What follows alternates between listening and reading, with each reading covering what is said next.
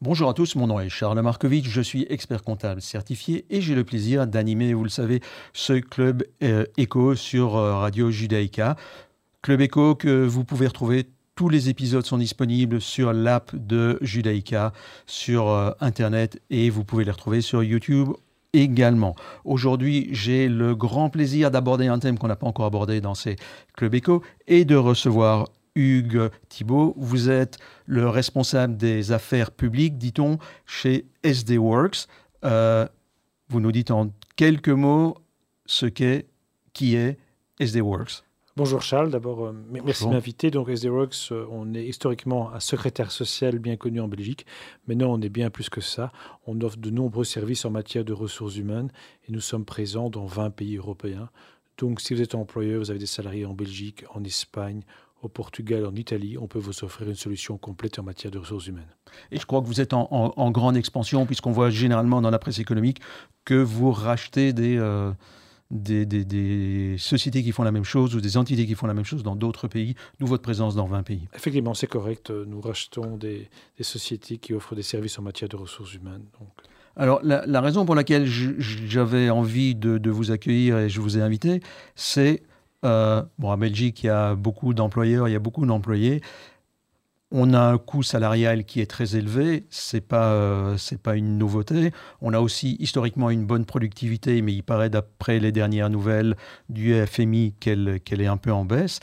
Euh, mais donc, comme on a un coût du, travail qui est très élevé, les employeurs et les salariés, employés ouvriers, ont envie de trouver des manières un peu alternatives, mais tout à fait légales, bien entendu, de se faire rémunérer. Donc d'avoir un net pour coût qui est euh, un peu plus élevé que si on a un salaire. Et donc, euh, si je ne me trompe pas, vous avez, euh, SD Works, fait une étude auprès de toutes les entreprises, vous allez nous dire combien, qui sont vos clientes, et vous avez en quelque sorte le hit parade de ce qui est euh, accordé par les employeurs aux salariés. Je vous remercie, c'est vraiment une, très bonne euh, conclusion de, notre étude. En fait, l'idée, c'est comment augmenter le salaire net tout en limitant le coût total pour l'employeur. En fait, il faut que tout le monde s'y retrouve. Le salarié voit son net augmenter, l'employeur ne voit pas son coût total augmenter trop ou, idéalement pas. Donc en Belgique, c'est clair qu'on est les champions du monde des, avantages complémentaires au, salaire, qu'on appelle également avantages extra-légaux, mais que justement dit, c'est totalement légal. Et en Belgique, on doit être créatif, imaginatif pour pouvoir attirer les bonnes personnes et surtout les garder. Et on le voit maintenant avec la guerre des talents, c'est encore plus important qu'avant d'offrir des avantages qui sont valorisables, valorisés par, par, les, par les salariés. Alors on a fait un hit parade, effectivement. On a étudié toutes les fiches de paie de nos, de nos clients, les employeurs. Donc c'est important, ce ne sont pas, on n'a pas interrogé les travailleurs. Donc ce ne sont pas les avantages qui sont les plus prisés par les travailleurs, mais c'est ceux qui sont offerts par les employeurs. D'accord, donc c'est un, un, point de vue. Néanmoins, on va parcourir, on va le parcourir cette semaine et la semaine prochaine parce qu'on va, on va essayer de dresser le, le top 10. C'est évidemment un guide aussi les, euh, les salariés qui euh, voudraient aller voir, bah, maintenant c'est bientôt la saison des, euh, des, des, étrennes, qui voudraient aller voir leur employeur et dire bah, l'an prochain je voudrais bien avoir un, un, petit bonus. J'ai entendu dans le Club Eco sur Judaïka, Hugues Thibault de SD Works qui disait que la plupart des entreprises accordent tel avantage. Est-ce que vous pourriez me l'accorder? Alors, le top L'avantage qui est accordé par le plus d'employeurs, d'après votre étude, c'est quoi? Alors, c'est l'assurance groupe, c'est l'assurance retraite complémentaire. Euh, je pense qu'il y a quelques années, toute personne qui commençait un nouveau travail avait un salaire brut, une assurance retraite complémentaire deuxième pilier et une assurance santé. C'était vraiment éventuellement des chèques repas, c'était le package type. Mais l'assurance groupe, c'est vraiment ce qui a de plus prisé. non, pardon.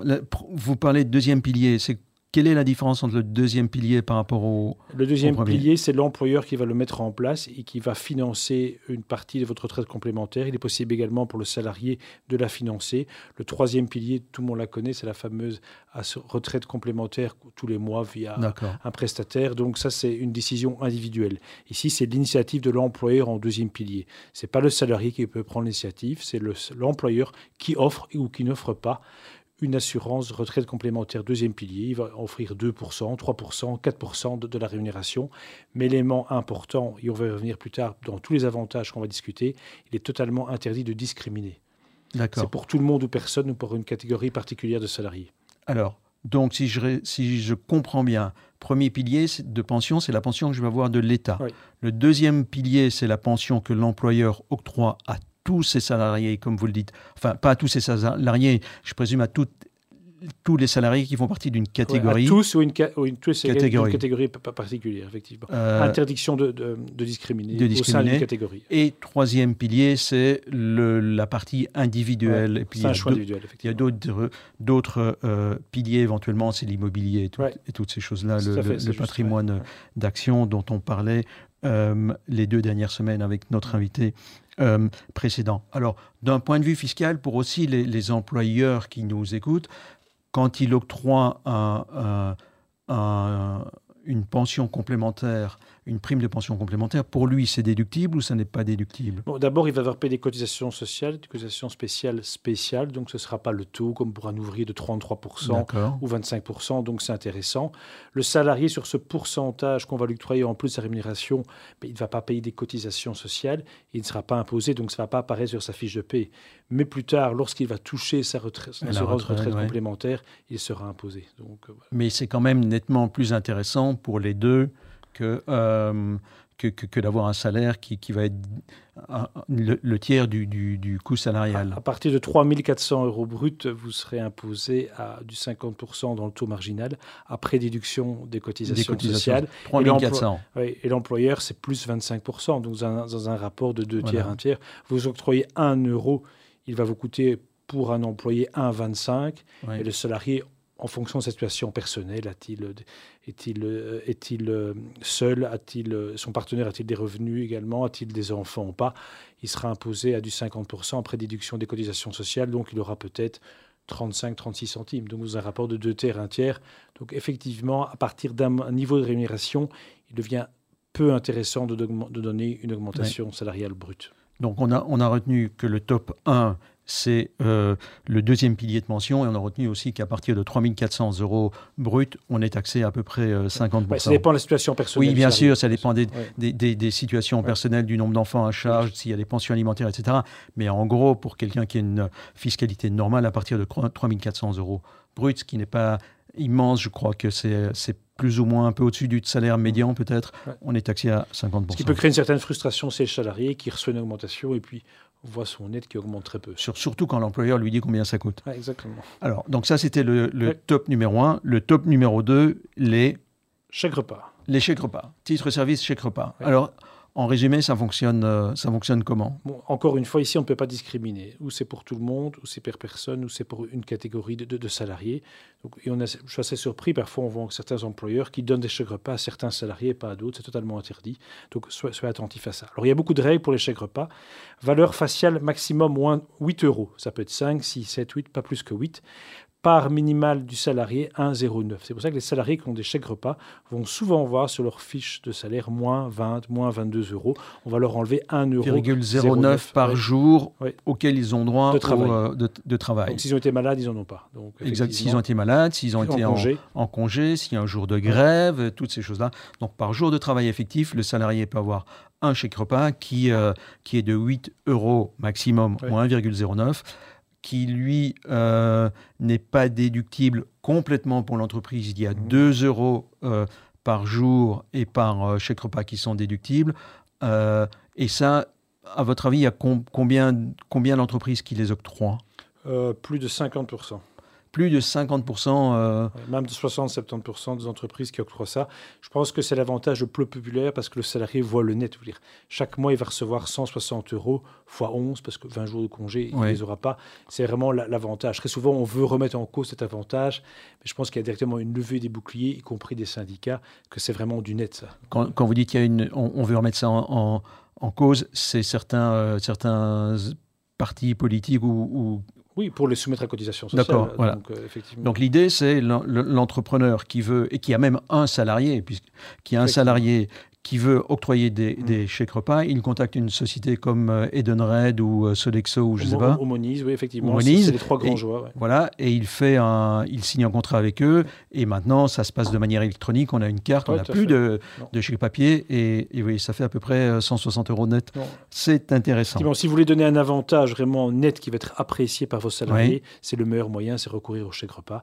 Et puis également les éco-chèques, les chèques Alors, sport. euh, Alors, donc ça c'est le, le, le troisième du, du top. euh, Non, c'est pas le troisième, c'est complémentaire. C'est complémentaire. Souvent, quand, maintenant de plus en plus, quand on donne des chèques repas, on donne des éco-chèques, euh, des, des chèques sport. euh, C'est quoi un chèque sport? C'est pour aller faire du sport ou pour acheter du matériel sportif C'est pour ou- aller faire du sport. Donc, euh, vous pouvez par exemple payer un stage sportif pour vos enfants avec, avec ce chèque sport. Mais enfin, c'est limité à 100 euros par an. Donc, Ouais, c'est peanuts quand même. C'est pas beaucoup. c'est pas- bien de l'avoir, it's nice to have, mais bon. c'est pas une, Je pense pas qu'on attire un talent avec ça. c'est pas une, une cotisation au, au- au David Lloyd qui est, paraît-il, le club de sport le plus huppé du, du- du pays. Et je crois que c'est c'est largement. Ah, enfin, il y a si vous je fais pas, de- je fais pas de offrez euh, euh, un, un accès au début de à vos salariés, ce sera considéré comme de la rémunération.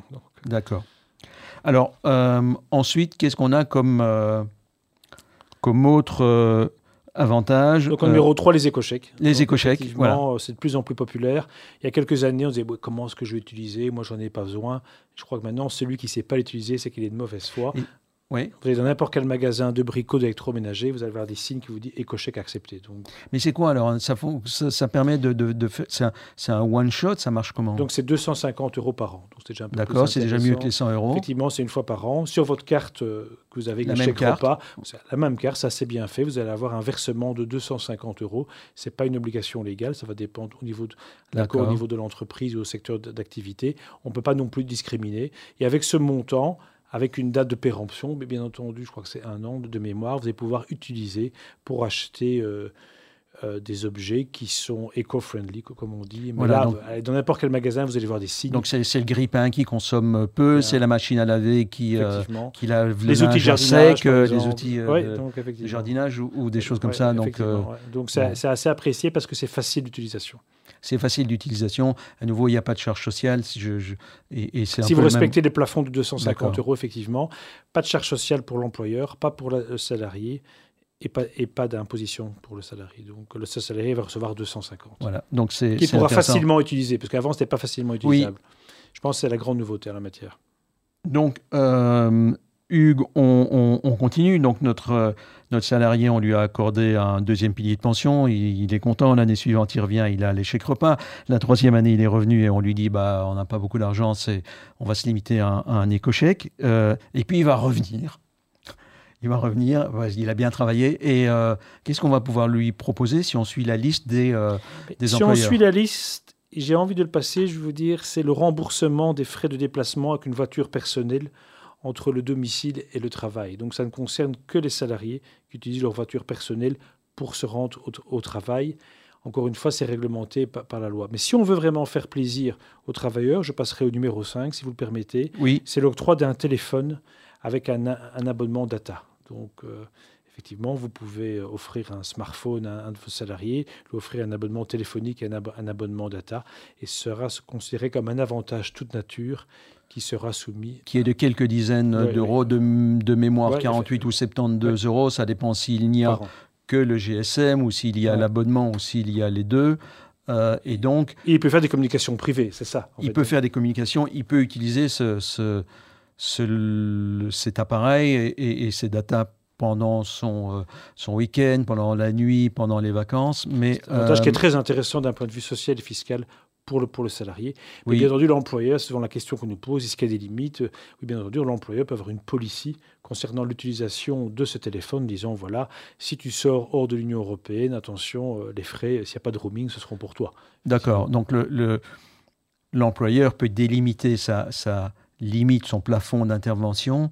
Euh, une question, je ne sais pas si ça rentre euh, complètement dans votre, euh, dans votre fonction, mais on, on parle de droit à la déconnexion.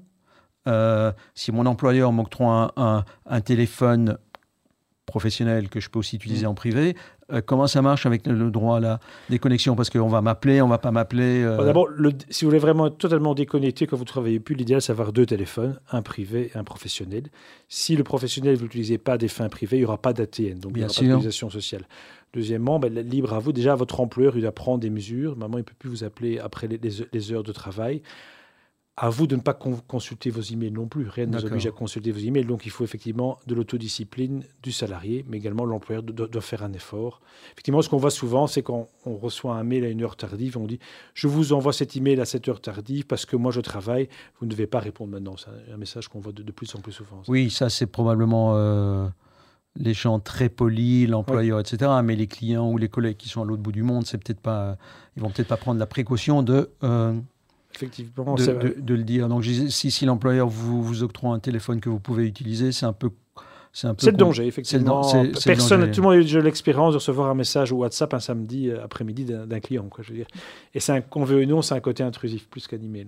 Effectivement.